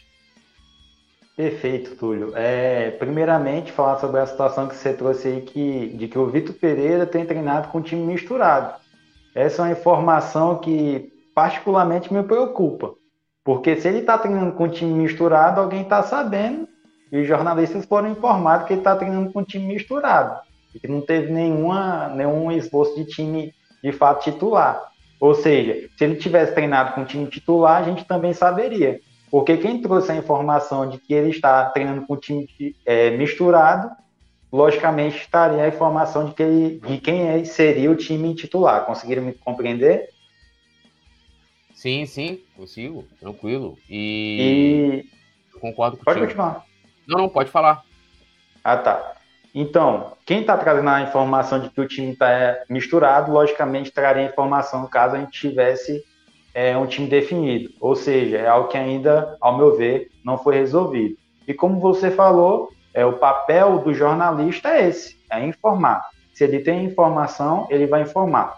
A gente vê aí que é, o grande responsável por trazer várias pautas, várias questões, várias notícias em relação ao Flamengo é o Vene Casagrande. E ele está no direito dele, no direito de jornalista. Se tem alguém que está errando, é alguém que está dentro do Flamengo é, e está passando essas informações. Mas quanto a ele estar informando escalação, contratações, é, e entre outras coisas, é um papel dele, está sendo perfeito.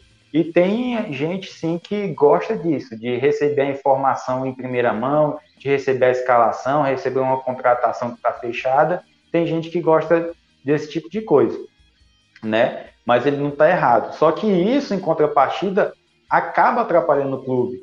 Porque o que eu percebo hoje é que o Flamengo tem o status. Percebo não, o Flamengo tem o status de time rico no Brasil. Flamengo e Palmeiras são os times ricos do Brasil. Só que o que eu percebo é que isso, de certa forma, acaba até atrapalhando o Flamengo. Porque tem algumas negociações que acabam sendo inflacionadas, como é o caso do Ângelo. Se atrela o nome do Ângelo ao nome do Flamengo, logicamente o valor dele vai subir. Se amanhã o Flamengo anunciar, é, o Vene Casagrande anunciar que o Flamengo está interessado no Arthur do Vale do Urubu Online, meu valor aí vai ser lá em cima. Então, isso acaba atrapalhando demais o clube, acaba, acaba é, atrapalhando o treinador e até tendo que expor ele a coisas que ele não precisariam, que é encontrar um X9 dentro do clube.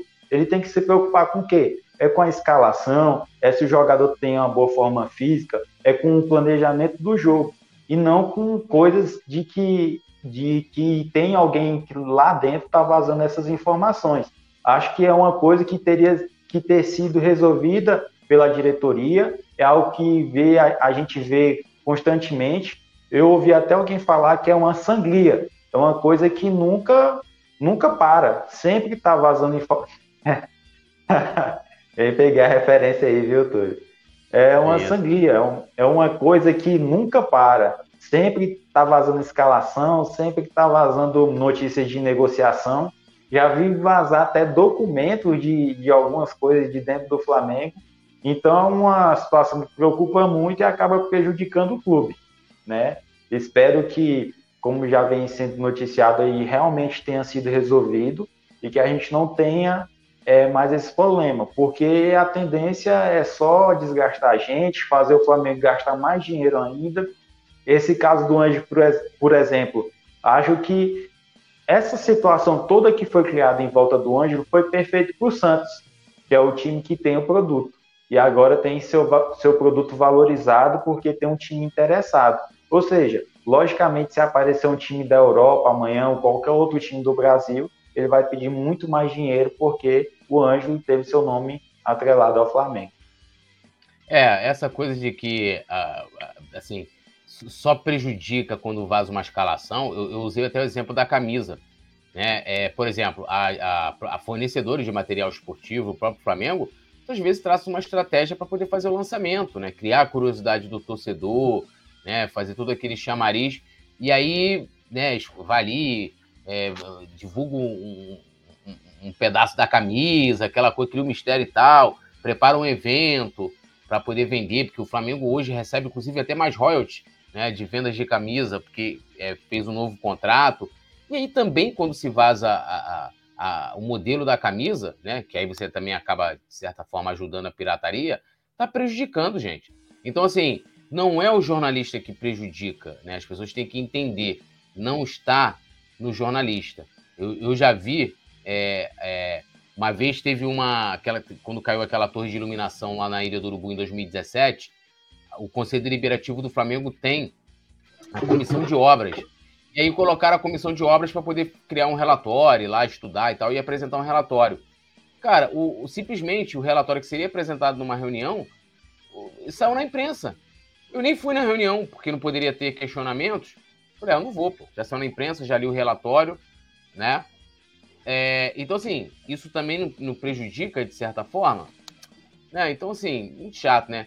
Só deixando aqui ó, um questionamento do Alexandre Paca, que eu acho importante. Ele falou: ó, desde 2019, o Flamengo conquistou 14 títulos. Antes, lixe aqui sete títulos do seu time. Não tem? Lixe cinco. Não tem? Tá bom, lixe só três então. Tem clube aí que não vai listar nada, o Alexandre Paca, e pode ser a resposta. Bom, vocês estão vendo aqui, cadê? Ó, vocês estão vendo aqui, ó, o nosso querido Gabi Gold, né? Ali no. Isso no... aí deu uma confusão, rapaz. É no nosso querido ABC ali, que é um dos patrocinadores do Flamengo.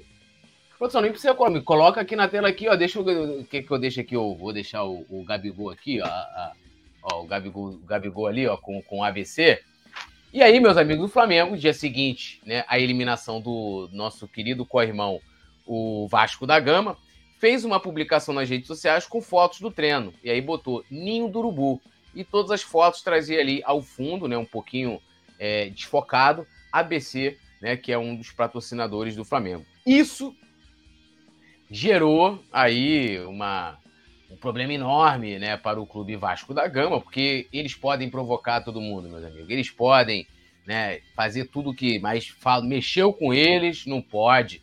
Né, não pode mexer com o Vasco. Né? Aí, né, lá, o dirigente chamado Paulo Brax, né, que é o diretor executivo, não é qualquer um, meus amigos. Não é Paulo da Silva, não é Paulo de Souza, é o Paulo Brax, né? Paulo Brax, é quase um do Brax, né? Paulo Brax falou que vai levar a, a postagem do Flamengo para o vestiário do Vasco, que vai servir de motivação, né? Vai servir de motivação para o clube vascaíno. Ou seja, mostrando, Petit, que eles não estão aguentando a zoeira. Porque se eles forem, se eles forem levar né, toda a provocação que foi feita né, é, desde, desde a eliminação com relação ao ABC, eu tenho certeza que a palavra Pelé jamais poderá ser falada dentro de São Januário, já que Pelé né, é o maior representante cultural né, aí do nosso alfabeto, cantando aquele clássico naquele comercial ABC, ABC, Petit. Eles não aguentaram, choraram na nossa alegria, pediram arrego e agora querem usar uma postagem do Flamengo, que defendendo aqui a comunicação foi uma tremenda coincidência como motivação para o time do Vasco, porque eles precisam de motivação.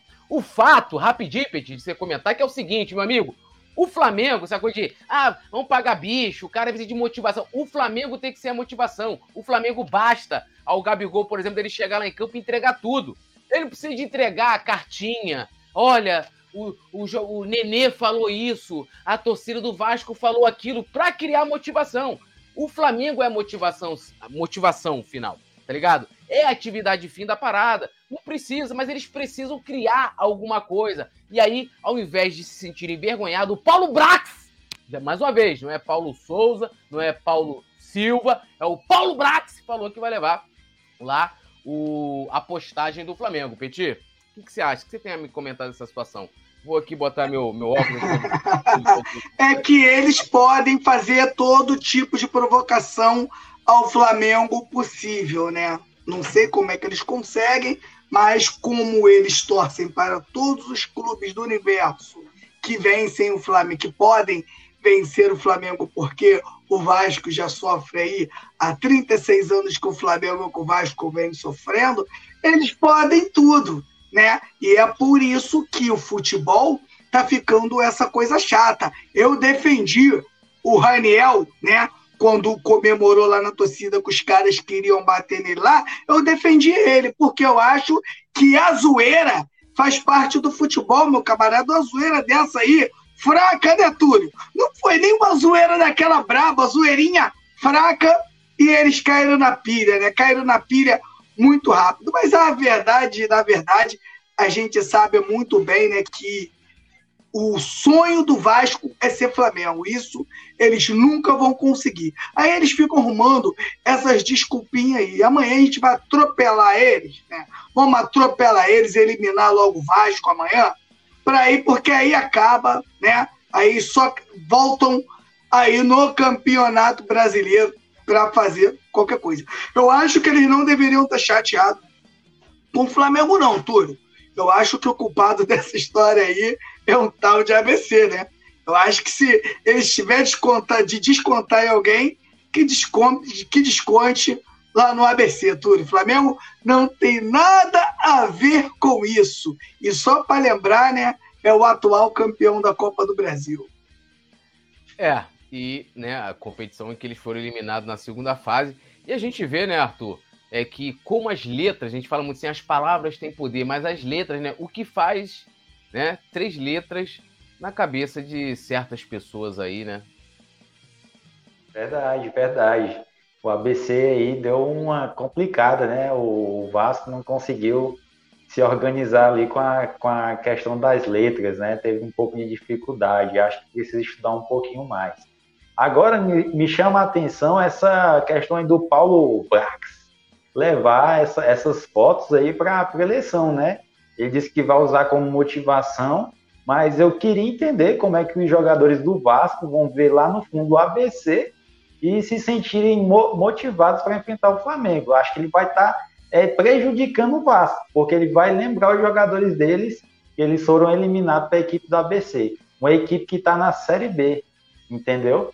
Então, queria entender essa situação aí do Paulo Brax, de como é que ele vai motivar o time dele levando uma imagem que lá tem escrito ABC e que está logicamente zoando eles, né, em relação à derrota deles na, na Copa do Brasil. E assim, às vezes eu fico até um pouco chateado nessa, por essa questão de mídias sociais do Flamengo, porque o Flamengo hoje está num lugar de que o Flamengo poderia tirar onda com o Vasco a qualquer momento. A toda hora, a todo jogo, mas o Flamengo não faz isso. O Flamengo é uma equipe que ganha ali seu jogo, caladinha, vai, vai lá, a gente não vê muito oba-oba assim em relação à zoação com rivais nas redes sociais. Teve essa hoje, mas antes dessa eu nem lembro qual alguma anterior em relação a questões de mídias sociais do Flamengo. Mas como é que é mas é como a gente já falou aqui várias vezes. Torcedor do Vasco quer se apegar a alguma coisa, os jogadores do Vasco querem se apegar a alguma coisa, a diretoria do Vasco também querem se apegar a alguma coisa e ficam criando essas situações para estimular os jogadores e estimular os torcedores e não, como você falou, Túlio e Petit, não procuram se estimular pela própria camisa do Vasco, assim como faz o Flamengo. O Flamengo não precisa de, de meme para ser zoado, não precisa de nada. Um exemplo foi na Copa do Brasil do ano passado. A gente perdeu para o Atlético Mineiro, lá no Mineirão o Gabigol disse, a gente vai dar a volta por cima e o Maracanã vai virar o um inferno. E foi aquilo que a gente viu, desde do clima, desde aquela fala dele, o clima mudou, no dia do jogo era faixa, era, era tudo e quanto, era torcida, e o Flamengo se bastou, o Flamengo resolveu, não precisou de fala de ninguém, não precisou de, de meme de ninguém, não precisou de nada, só o Flamengo se basta. Então, é uma situação aí difícil para o Paulo Brax, que vai relembrar os jogadores dele, deles a eliminação na Copa do Brasil. É, a Andressa Gomes colocou: filho de Vascaíno chegou da aula. Aí o pai pergunta: o pai perguntou: Filho, o que, que você aprendeu hoje? Aí o filho foi lá e botou: ABC, pai. Mas se foi o filho do Paulo Brax, foi ABC. ABC. É. Aí o pai, era Paulo Brax, né? Pô, Paulo Brax mexe aquele, aquele inglês, né? Harris School. Aí ele, ah, pai, ABC, porra, Paulo Brax deve ter chorado, meu amigo. Mas é que acontece, acho que aconteceu foi o seguinte, né? A gente segue aí o alfabeto brasileiro, em que ele começa com ABC, o Vasco quis botar o B na frente, aí ficou o quê? O BAC, né? De botar o B, o B não tá certo. Então, assim, né, aquele choro de Vascaíno na alegria do alfabeto. Produção, vamos aí a, a nossa a, palpite né? Petit, você começa. Eu quero, inclusive, protestar aí com essa imagem que é, está minha ali, né? Não, acho que foi o Paulo Brax que fez, né? Meu, meu amigo ali não é nem meu colega, né? Olha Esse aí. é inimigo. Porra, eu tô. Caramba, eu tô parecendo né, do, do, do, do Xuxa, o nadador, eu tô igual o Xuxa, pô. Eu tenho, tô aqui, ó, bastante cabelo aqui, pô. Fiz uma sacanagem. Isso é bullying. Bullying virtual, né? Aí eu vê se eu vou pegar ali e vou. E vou ah, amanhã na transmissão vou colocar a foto ali que me colocaram. Porra, não. Agora, detalhe aí, Petit, na hora de dar o, de dar o palpite, no escudo do rival. Por gentileza. palpite, Coisa linda, né? Coisa linda. Coisa linda. Eu vou repetir o meu placar do, do primeiro jogo, porque eu tô sentindo que vai ser uma pancada. 4 a 0 Mengão. 2 do Pedro, 1 um do Gabi e 1 um do Arrasca. Ai, olha, eu aposto aí num placar ABC. Arrascaeta, né? O nosso zagueiro lá, o F. Bruno, e o nosso querido Cebolinha. 3 a 0 Flamengo amanhã. Chora na minha alegria, Vascaíno. Vai lá, nosso querido Arthur. Meu palpite vai ser também 3 a 0 e acho que a gente vai ter dois gols do Gabi e um do Pedro. E o Gabigol, como sempre, vai dar aquela provocada e a torcida do Vasco vai ao delírio. Essa parada aí. Produção, qual é o seu palpite? Vamos colocando aí, galera, os palpites de vocês pra eu ler, ó. Kael Cripto, 5x0. É, Flamengo. Uh, cadê aqui, ó? Vamos colocando aí os palpites. Produção também vai mandar o palpite. É o nosso querido Leandro e aí, Leandro, nosso querido Leandro Martins. E a galera vai comentando aqui no chat. Ó, a produção colocou que vai ser 3 a 1 Gabi, Pedro e Gerson. Alexandre Paca falou que vai ser 3 a 0 três gols, né? É, o Paulo Brax vai gostar. Hat-trick, né? Hat-trick do, do nosso querido Pedro Guilherme, né? Não é Pedro Raul, hein, rapaz? Não vão confundir. Não é Pedro Raul, é Pedro Guilherme né? Então não confundam, né? É... Elivaldo aqui zoando. O Thiago, 5 a 0 confia, amigo. a gente tem confiança no nosso time. A gente não precisa de ficar pegando, ai, fulaninho falou, ah, coloca lá, motivação. Como eu falei, o Flamengo basta, meus amigos, o Flamengo basta. A grandeza do nosso Flamengo. Não, produção, bota lá aqui para botar o ABC, para ficar bem grande ali na tela. Isso, produção. Vou ficar aqui assim, ó. Arthur, quero dizer o seguinte para você, meu amigo. Um prazer enorme estar contigo aqui dividindo a bancada hoje, né? Você convidado especial do Coluna, desejando aí muita sorte aí no seu trabalho. Lembrando aí a galera que quer conhecer o trabalho do Arthur do Vale, arroba Urubu Online lá no Instagram. Quase 80 mil seguidores, né? Trazendo um trabalho de humor aí, da zoeira que a gente gosta no futebol. Né? Isso é muito legal. Enzo Chaves falou que vai ser cinco gols do Flamengo. Alisson Silva, 7 a 0 quatro gols contra do Pedro Raul, né?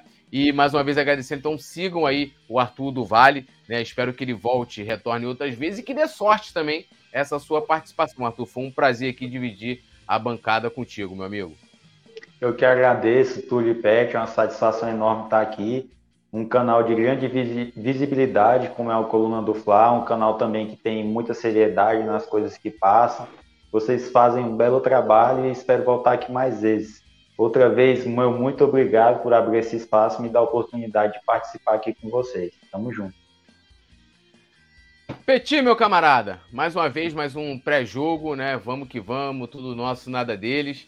E eu, eu, eu vou pedir, você fez pedidos para o Petit, né? Mas eu vou pedir para o Petit é, para ele terminar fazendo né, uma improvisação de versos, mas eu vou fazer a chamada para o Petit.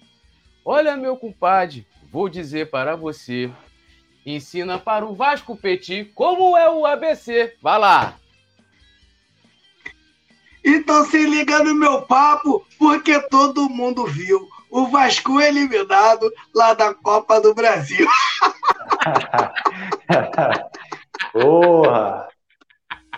Muito bom! Ó, agradecendo demais aí a galera, todo mundo, deixa o like, se inscreva e não esqueçam, meus amigos, estudem, porque né, ouçam os pais de vocês, as mães de vocês, né, estudem, porque o ABC pode fazer falta em algum momento da sua vida. Tudo nosso, valeu, Leandro, Arthur, Petit. Amanhã a gente volta na tranquilidade. Estamos aqui na nossa. Amanhã na transmissão do Coluna. Valeu.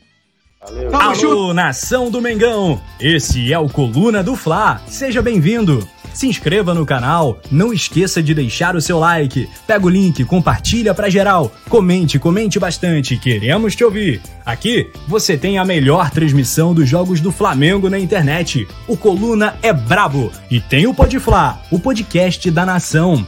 É muita resenha e um show de cobertura do maior do mundo, do jeitinho que a nação merece. Esse é o Coluna. Saudações rubro